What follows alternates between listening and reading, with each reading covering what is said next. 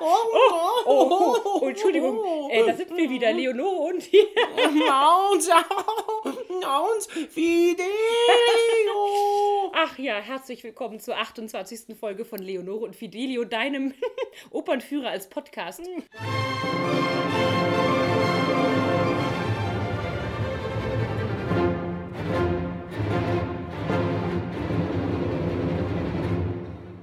Und wie versprochen gibt es heute die Fortsetzung zur deutschen Romantik. Ja, genau. Und heute gibt, geht's um die Spieloper und die Operette. Nach so viel Gegrusel und Übernatürlichen wollten die Leute im 19. Jahrhundert natürlich auch mal pure Unterhaltung. Und das gab's. Aber weder gab's damals Lindenstraße noch Der Horm ist der Horm und auch der Quatsch Comedy Club gab's noch nicht. Aber zwischen 1840 und 1940 wurde viel, viel, viel lustiges Musiktheater am laufenden Band produziert. Und warum waren das dann keine richtigen Opern? Ja, bei meinem Führer über den Zigeunerbaron habe ich dir ja schon erklärt, dass es bei Singspielen eben auch noch Dialoge dazwischen gibt. Das ging dann schneller, als wenn man Rezitative am Cembalo gesungen hat und die Handlung kam auch schneller voran. Aber wenn ich mir hier so den Klavierauszug vom, was ist das hier, ah, vom Wildschütz anschaue, das sind ja schon auch schon ganz schön viel und lange Dialoge. Nix von wegen schneller vorbei. Ja, die komische Oper war eben nicht unbedingt kürzer. Und worum geht's da so? Ach, unterschiedlich. Oft sind die Geschichten komisch, beziehungsweise eher an den Haaren herbeigezogen manchmal aber auch ganz lebenspraktisch. Natürlich gibt es immer ein Liebespaar, was zusammenkommen will, aber es gibt Verwechslungen oder diverse Missverständnisse. Aber im Unterschied zur Oper stirbt keiner und es gibt oft eine Hochzeit am Ende. Und was ist daran fröhlich, wenn sie am Ende heiraten müssen? Ich würde nie heiraten.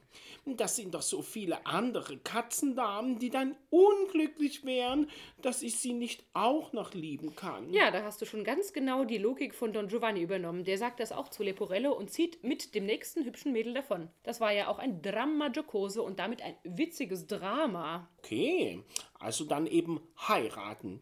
Selbst schuld. Was noch so? Auch es gab verschiedene Ausprägungen. In Deutschland zum Beispiel die Komponisten Lortzing oder Friedrich von Flotow. Ach, so fromm, ach, so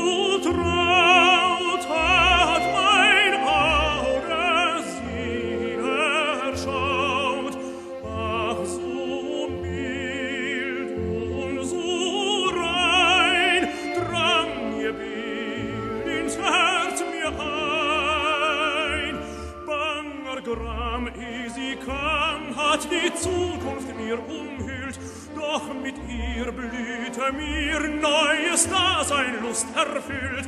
Wie es schwand, was ich fand, ach mein Glück erschaut ich kaum, bin erwacht und die Nacht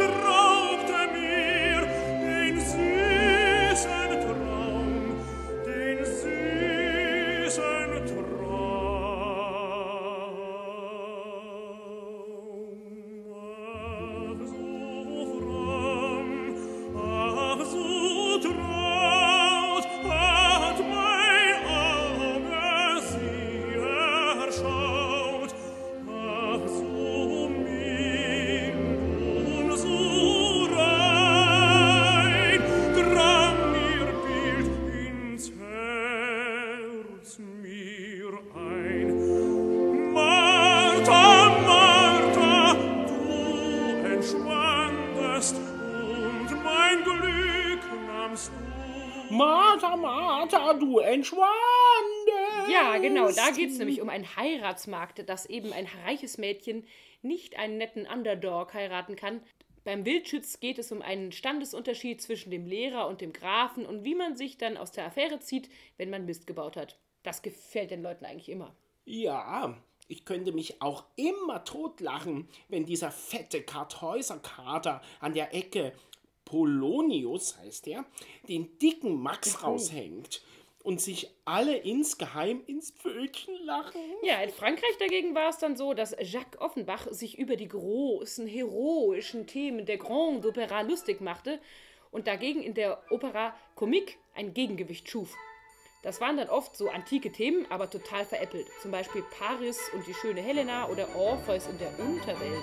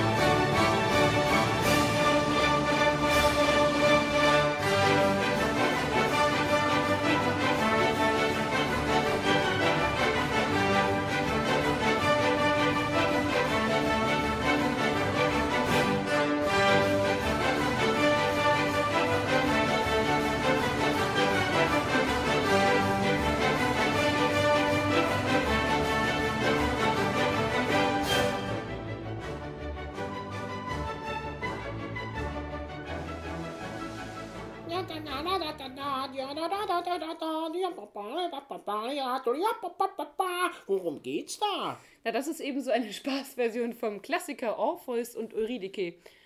Nur diesmal will Orpheus seine Eurydike gar nicht wiederhaben und die ihn auch eigentlich nicht zurück, denn sie hat eine heftige Affäre mit Hades, dem Gott der Unterwelt.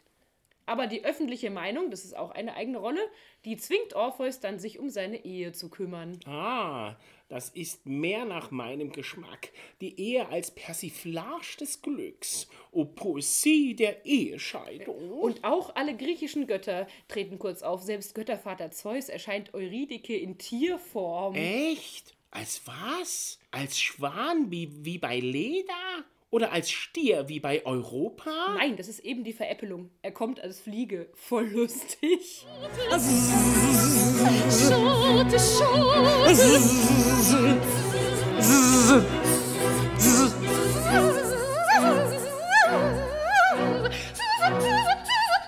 Zazen, zazen, zazen, zazen.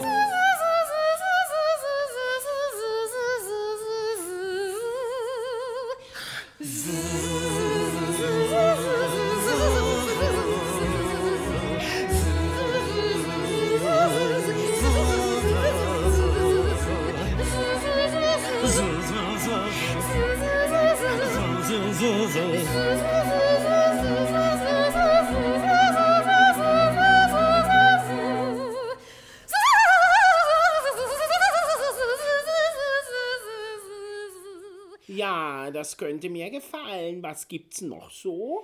Ja, in anderen Ländern wurde das dann auch oft so an die Landbevölkerung angepasst. Zum Beispiel schrieb Bedrich Smetana, genau der von der Moldau, der schrieb die verkaufte Braut mit vielen Melodien, die man sich aus den Volksliedern abgeschaut hatte.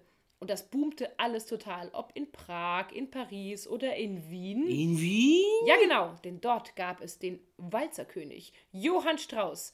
Er lebte von 1825 bis 1899 und war total der Teenie-Gott. Und das als Geiger. Oh, echt? Also André Rieu, David Garrett und Justin Timberlake in einem? Ja, so ungefähr. Der hatte mehr Groupies, als du dir vorstellen kannst und tingelte damals höchst erfolgreich durch Europa. Und was haben Walzer mit Operetten zu tun? Ja, vorher gab es in Österreich schon Franz von Suppé, von dem kennen wir eigentlich heute nur noch die schöne Galatee.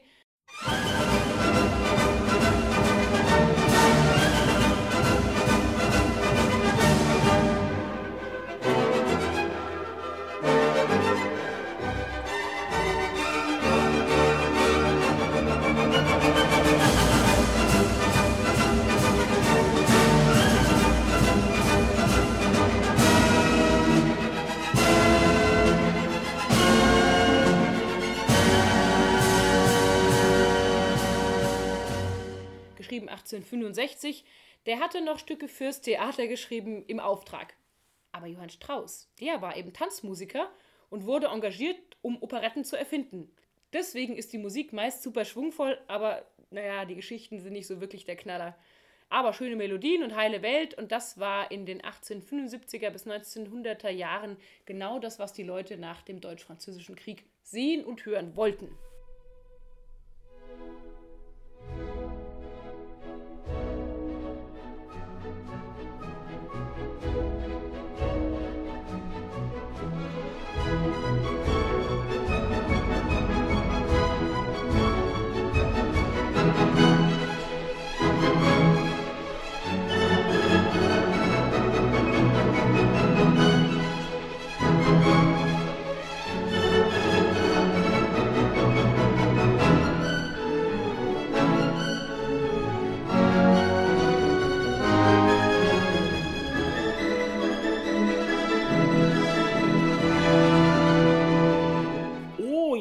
Das macht echt gute Laune. Das war nämlich auch der Sinn von Operetten wie der Fledermaus oder einer Nacht in Venedig. Nicht so viel nachdenken, vielleicht in den Texten ein paar Anspielungen und Schabernack auch auf Politiker, aber ansonsten vor allem eins, gute Unterhaltung. Ja, das mag ich jetzt auch.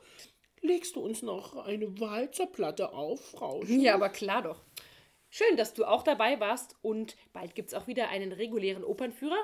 Bis dahin wünsche ich dir aber eine schöne Zeit mit hoffentlich vielen Opernbesuchen in deiner näheren Umgebung.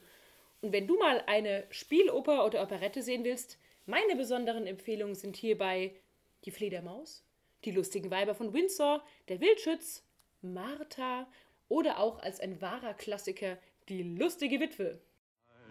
Die Schritte sagen bitte hab mich lieb.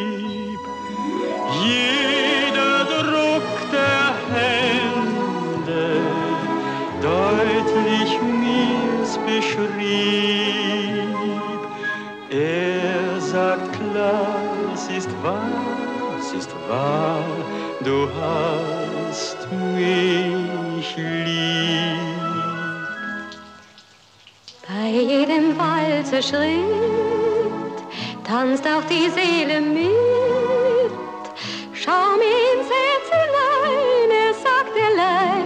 Sei mein, sei mein. Und der Mund, der spricht kein Wort, doch tönt es fort und immer fort. Ich hab dich ja so lieb, ich hab dich lieb.